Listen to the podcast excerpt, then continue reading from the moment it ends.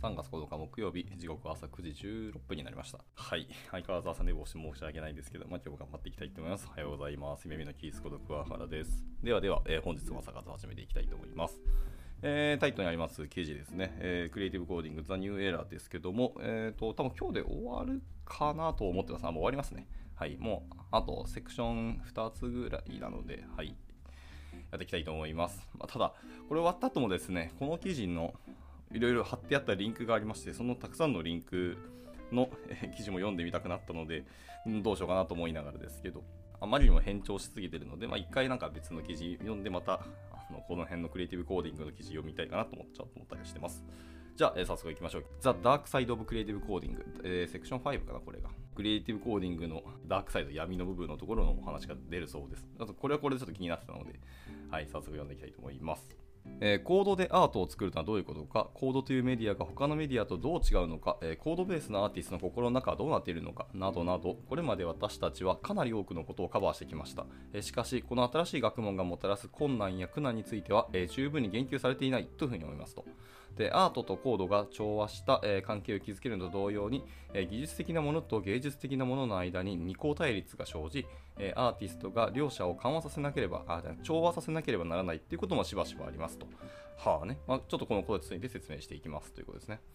で外部の人間やクリエイティブコーディングの世界に足を踏み入れようとしている人たちから見ると、この分野の技術的な側面が難しいように見えることがまずありますと。これはでも確かにありますね。まあ、僕はもともとその数学をやっていた人間でもありますし、まあ、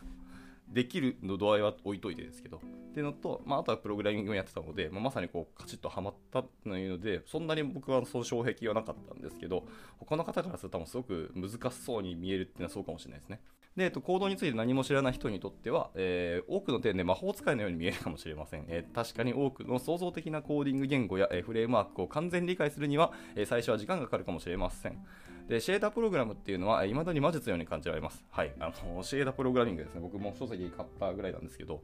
はい。えー、軽く入門してみたんですけど、未だに僕もちょっと魔術のように感じる面はあります。このこのプログラミングの世界で、もう今年で10年、10年経ったんですけど、それでも僕もやっぱまだシェーダプログラミングは、ちょっと魔法のように感じる面はまだありますね。で、得意な人はまきっと悪魔と契約してるに違いないみたいな言い方することもあると。はい。でしかし、え他の学問と同じで、まあ、基本をしっかり理解したいからでないと、え本当の難しさっていうのはまず見えてこないと。で例えばですね、最近私はチェスというゲームに興味を持ち始めました。え若い頃はチェスは退屈なゲームという印象で、え何が難しいのかよくわからなかったと。はい。まあ、なんかとりあえず駒を動かして、え最終的に誰が勝つんだみたいなところしか思ってなかった、えしかしそれ以上にこの単純なルールと対照的な2つのスタートポジションっていうのが、え信じられないほど複雑でパズルのようなポジションになるっていうことが魅力的で、え最初の数手だけで、え多くの可能な、えプレイラインが可能になるんですよと、えそしてこのえー、知恵の戦いは、えー、しばしば死闘のように感じられ、えー、チスゲームをプレイすると、えゴッドのラウンドをプレイするのと同じようにドーパミンが出ることに気づきましたと。すごいですね、この人はそんな体験をしたんですね。将棋も結構そう似てるんですけど、この盤上の戦争とかあの戦いみたいなことを言われたりするんですけどでも本当そうなんですよね知能戦なんですけどパッと見てる感じ外から見てるだけだとただただ動かしてる手と駒を動かしてるだけなんで地味なんですけど盤上の中のその展開とかを見るとめちゃくちゃすごかったりするんですよね、まあ、その人のやっぱり思想とか感情も結構入っててもうこの手は本当に勝負できたというかめちゃくちゃ思いこもった手なんだなっていうかありますしあこの盤面はもう今2人とももう あれですね完全に素で殴り合ってるなみたいなこう言い方も結構将棋の世界でするんですけどまあそんな感じで割と面白いんですよね盤上っていうのは。はい。まあオセロにも全然それがそれはチェスですね。今絶対あると思いますね。はいまあ、感覚がちょっと違うかもしれないですけど、まあ、似たようなあのニュアンスは絶対あると思います。すみません、またまた余談でした。では、ちょっと本部戻ります。で、これは少し遠回しな例になりますけど、えー、クリエイティブなコーディングにも同じことが言えると思います。えー、最初はコーディングの勉強が難しいように見えても、えー、後になると別の問題が出てきます。あるプログラミング言語を使いこなせるようになったとして、え実際にその技術や知識を生かして、え面白い作品を作るにはどうしたらいいのか、え最初はえ、技術的な問題だったのがある日突然哲学的な問題として立ちはだかりますと。いやー、本当同じ道を僕も今辿っているので、もう共感しかないですね。で、プログラミングのような具体的でとっつきやすい問題ではなく、時間をかければきっと解けるようになるもの。直感や審美眼、そして、シンプルなコンピューターグラフィックをアートワークと呼ぶにふさわしいものに、え消化させる魔法のような感覚を必要とするんですよ。で、タイラー・ホップスっていうのがその自身のエッセイで、このような問題は数多く取り上げているが、このことを見事に表現しているというところで、タイラー・ホップスさんの、プログラミングでアートを作ってきた5年間の振り返りっていう記事があるので、そこからまた引用されてますが、えー、この仕事を始めようとするときに、えー、プログラミングの部分は厄介だと思うだろう。えー、確かに、え良い環境を整え、いくつかの分野で数学のスキルをリフレッシュし、えライブラリーの使い方を学ぶには、えまあ、時間がかかります。えこれらの問題は、え従来のソフトウェア開発のアプローチで、え解決可能です。本を読み、インターネットからコードをコピーし、デバッグのためにコードを print statement を追加します。さて、ここからが大変ですと。新しいものを作らなければなりません。チュートリアルをただコピーするだけでなく、えー、エーテルからそれを引き出さなければならないという。一体何を作れば面白いのか、えー、幸運が訪れるまであちこちを探し回るんですよと。で中途半端なアイディアを、えー、合格点に達するまで練り上げる。おめでとうございます。あなたは何かを作りましたねと。はい、そういう表現をしてます。いやー、ほんと、そそうなんですよ。自分の作品として昇華するまでがまためちゃめちゃ大変ですし、もうこれ既存の丸コピーじゃんっていうか、他の人が全く同じもの作ったりとか、まあ、他の方が僕と同じもののさらになんか上位互換みたいな、っていうかもうこれでいいじゃんみたいな作品を全然作られたり表現されてることも結構あってですね。自分のまず最初の、まあ、割とチンプなアイディアかもしれないですけどそれをどんどんどんどん練り上げていくっていうのは結構大変なんですよね。でもこれってじゃあ結局あなたは何がしたかったり何を表現したかったとかどういう世界観作りたいのって本当にこう哲学的な問題にたどり着くんですよね。いやこれはこれででも僕はそのクリエイティブコーディングのこう闇の今セクションですけど割と側面というか本当の意味の面白さはこういうとこにあるかもなっていう感じです。なんか自己との対話もあるし他の人の価値観とか美しさとか審美眼みたいなところとどうこうアクセスをするかみたいなお話は絶対出てくると思うのでそれはそれで結構面白いと思うんですよね。まあ面白いと思うかどうかは人それぞれですけど、まあ少なくとも私は面白いと思ってます。で、それはこの問題に取り組むための明確な方法がないことが原因の一つだと思います。え先に様々なコーダーがこのプロセスにアプローチするために採用しているヒューリスティックのいくつかにすで、えー、に取り組みましたと。えー、ザック・リバーマンと、えー、アスキア、えー、サスキア・フリーケですね。あの昨日引用した記事の記者の方々ですね。まあ、えっ、ー、と、イテレーション、いわゆる反復という概念で、えー、常に以前のアイディアを反復進化させることを信条とし、えー、タイラー・ホップスっていうのは、え、時間をかければ、え、新しいアートが生まれるというふうに考えています。え、しかし、これらのアプローチっていうのは、アーティストが自分たちを信頼すること、つまり、え、プロセスを信頼することが必要であり、え、それがしばしば、え、感情的な挑戦となることがあります。えー、一日の終わりに作品を受け取れるという保証がなければ、え、すぐにフラストレーションがたまり、えー、やる気をなくしてしまうでしょうと。アーティストの真の闇はそこにあるんだろうなという感じはしますね。でこれは、えーと、他の問題点、えー、自信喪失や偽物のような気分の物語に直結します。美しく面白い作品を一貫して作ることができないのに、どうしてアーティストとなることができるんでしょうかと、はい、ほんとこれです、これです。でインポスター症候群っていうのは、その芸術やクリエイティビティの文脈で長く議論されてきたテーマです。えー、多くの場合、えー、インポスター症候群っていうのは、自分自身の、え、無能感だったり、え資質への概念として現れます。このような自分に対する否定的な視点は、えリスクを取ることを避けたり、え先延ばしにしたりするほか、え長期的には自分に満足することなく常に自分を追い込み、え重度の燃え尽き症候群になる可能性というのもありますと。で、またツイッターでも、え似たようなツイートをされていますな。ジェフ、えー、イップスケッチっていう方ですかね。はいってことですけど、まあ、インポスター症候群になることもあります。えー、でも自分の知っていることが本当に分かっている人なんて実はいないんだと思い出すんだよっていうふうにあのアドバイスをされてますね。なるほどですね。これ、えーと、ちなみに去年、2022年の4月27日の投稿ですね。なるほどね。で、まあでも確かにおっしゃってることあるかもしれないですね。僕もこう尊敬するあのジェラティブアーティストの方々、本当にたくさんいらっしゃるんですけど、えー、たまにその方の何名かのその YouTube の動画とか、あのブログとか読みますけど、実は自分のやってることが、まあ、偶然こういうのが生まれたとか、なんか面白そうってやってみた結果で、できましたみたいなのがあって、でも原理とかっていうのは実は分かってませんっていうふうにあの明言される方も実はおっしゃっていて、いや、なかなかやっぱジェネラティブアートの面白さってこういうとこだよなっていうのを思ったりはしますね。だから皆さん全部に自分の世界観を理解して作ってるとは限らないので、まあ、だから数こなしてったり反復をしてってあの発見をするっていうあの感覚は本当にそうかもしれないですね。で逆に偽物のように感じることもまあありますけどそれは良い面もあり向上心やモチベーションになり以前より良い作品を作ることができるようになります。このような自信喪失の感情を自分を重くする足かせにするのではなくより良いアーティストになるための踏み台として利用するんですと、まあ、こういうコントロールできたらもう全然一流なんじゃないですかね。はい、でこの点で私が非常に役立っているのは、えー、全ての人に当てはまるわけではないかもしれませんけど、えー、過去の作品に対して非常にストイックになり、えー、その作品を、え客観的に判断することですね。つまり、その作品を作ったのは自分ではないかのように判断することです。えつまり、作品を判断しているのであって、自分を判断しているわけでは別にないですよと。で結局のところ作品を完成させて世に送り出したらその作品は自分が気に入る必要は実はないんです。他の人はあなたが見ていないところを見るでしょうと。これでも僕もちょっと感覚ありますね。僕がなんか半年ぐらい前に作った、本当にまだ先が先がけないですね、走り始めた時の作品ですね。もうものすごいチープで自分で見るのもちょっと恥ずかしいような作品だったんですけど、改めてそれを自分だったら今の自分はこんな風にしてみたいとか、これってこんな風に変更したら面白いんじゃないの？みたいなことで、過去の自分の作品に対して自分で確かに評価をして、自分で変更、手を加えているってのは結構ありましてですね。面白いというか、まさかこの方にそう同じことをおっしゃられる興味深いですし、なんか嬉しいですね。その本当にしっかり活躍されてる方が同じような道をたどってきたっていうのであれば、僕もなんか似た道をたどっているっていうのは、まあ再現しているっていう意味ではとても嬉しいなと思いますし、やっぱり一流の方でもそういう道を通ったっていうので、なんか間違った道を歩んでないんだなっていう風な、なんとなくのこう感覚があって、ちょっと嬉しくなりました。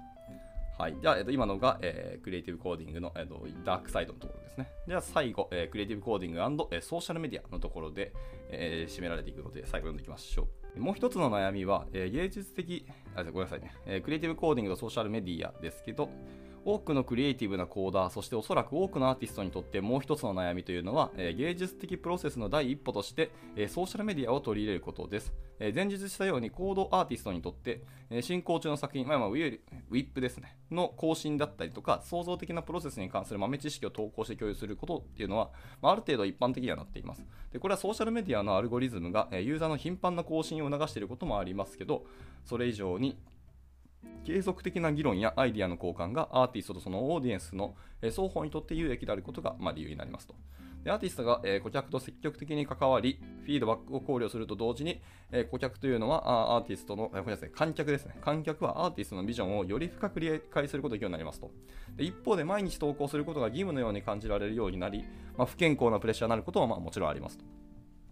え投稿する新しいものがない場合もありますし、毎日何か新しくエキサイティングなことがあるわけではないですけど、それでもアルゴリズムっていうのはあなたが何もないところから何か思いつき、それを投稿することを期待しているんです。えしかし、アルゴリズムは、えもしあなたがですね、投稿すればエンゲージメントとあなたがいつのあいつの間にか中毒になっている毎日のソーシャルメディアのドーパミンキックで、まあ、報われるでしょうと。ソーシャルメディアというレンズを通して、えー、自分の芸術を見ると、自分の芸術に対する認識が歪んでしまうことがよくあります。まあ、ソーシャルメディアっていうのは、あなたの投稿、いいね、リツイート、全体的なエンゲージメントの観点からまあ数値化し、まあ、閲覧者があなたの投稿に関心を持たなかったり、えー、すぐにスクロールして通り過ぎたりすると、えー、これらの投稿はあまり適切でないというふうに判断され、え投稿の寿命はすぐに切り捨てられますとで。コンテンツは瞬時に消費され、見る人の注意を引く必要がありますけど、えアート作品を投稿してもそのような反応を得られないことがまあまあ多いです。え数時間もしくは数日かけて丁寧に作り上げた作品を投稿し、それにふたわ、えふさわしい反応を得られないと、まあ、非常にやる気をなくしてしまいます。これもまあありますね。なんかめちゃくちゃ力入れたのに全然なんか反応なくて、なんか思いつきとか全然考慮入れなかったり、まあ、適当って言ったらちょっと語弊があるかもしれないですけど、まあ、サクッと作ったものを上げたら意外とそっちの方がこう評価されたりとかみんなのインプレッションがあったりとかしますのでねこれはこれでまずなんかももやもやするっていうか悩ましいとこですけどでもまあ自分の思ってる世界観とみんながこう好きなというかみんなに刺さるものっていうのはやっぱ違ったりするっていうのはよくある話なので、まあ、なかなかですね、まあ、やる気なくしてしまう可能性はもちろんあるんですけどこれとは付き合っていかなきゃいけないなって思いますね。はい、ででなぜいいねがつかないのでしょうか、えー、私の作品が悪いんでしょうか？私のやり方は間違っているんでしょうかと。このような疑問を抱いたこと抱いたことがありますが、えー、その答えはいいねの数で作品の価値が決まるわけではないということですね。物事の大きな枠組みで言えば、えー、単なる乱数になります、え例えばえー、違う時間帯に投稿していたら違う数字になっていたかもしれませんと。さあ、それもありますよね。投稿時間とかによっては、やっぱその SNS を見るですね、ユーザー数のとかやっぱ変わったりはしますし、夜になればなるほどやっぱ人間ってその感情への、えー、アクセスとか感情に、まあ、支配されるというと語弊あるかもしれないですけどされる、えー、感覚があるので夜投稿すると、えー、実は刺さるっていう可能性も全然あり得りますし朝目覚めた瞬間くっきりしたすっきりしたクリアな頭で、えーと、投稿された作品を見るとまたそれは感覚違ったりするので、まあ、アーティストって作品そのものの価値って意外と難しいし評価しづらいと思うんですよね。はい、人って結局その感情にアクセスするというか価値観のところにアクセスするものなのででそれって本当に外部要因にめちゃめちゃ振り回されたりやっぱ外部の影響を受けるんですね、まあ、それがやっぱり人間だからってのはあるんですけど。だからこそ一概にあの SNS に投稿してあんまりこういいねがなかったとしてもそれが悪い作品だったとは限らないんですよね。まあ本当ある種タイミングっていうのはあったりはすると思うので一喜一憂するのはまあ確かに まあしてしまうのはどうしようもないとしてもでもだからといって自分を卑下することはないよねっていうのはやっぱり念頭に置いておきたいなと思いましたね。はい。というわけでじゃあラストですね。 concluding thoughts なので、まあ、結論ですね、要は。では結論言ってみましょう、えー、最後に思うことっていうふうに訳されましたけど、はいえー、 creative coding っていうのは芸術と科学の接点に位置する、えー、非常に多面的な分野になります、えー、コンピューターコードの、え、境界っていうのを様々な方法で押し広げ、え、未来のアーティストを積極的に形成する、え、コードベースのさまざまなアートの実践の多様で微妙な融合になります、え、この急速に進歩する空間において新しいテクノロジーがどのようにアートに活用できるのか、またこれらのテクノロジーが今後数年間の、えー、アート空間の進化にどのような影響を与えるのかっていうのを調査するのは、まあ、クリエイティブコーダーの義務でありますと。え現在、私たちはまだ人間が機械と対話をする非常に長い旅の始まりにいるんですよと。えこの文脈ではクリエイティブコーディングというのは多くの議論のうちの一つには過ぎませんけど、それでも非常に重要な議論でありますと。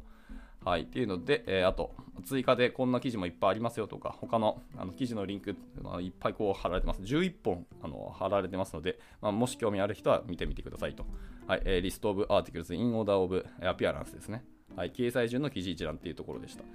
11本あるので、あの、1本記事読み終わって11本追加のタスクが増えるみたいな感じはありますけど、まで参考にちょっとまたどっかで読んでいきたいなと思います。はい、というところで、えー、この記事は締められておりました。えー、いかがだったでしょうか？実に4日間ですかね、に分けて、え、読んできました。まあ、結構長い記事だったってもちろんありますけど、とっても示唆に富んだものであったり、えーと、僕としては共感が大きい記事だったなと思いますし、まあ、ぜひぜひなんか、あのクリエイティブコーディング別にやってない方でも、このプログラミング世界にいる人なら全然読んでいただきたいなと思った記事ですね。やっぱ共感あるとか、自分のこうものの見方、価値観のとかですね、視野の広げ方というのもこの記事に書かれていたと思いますし、今の自分に対してどうなんだろうっていう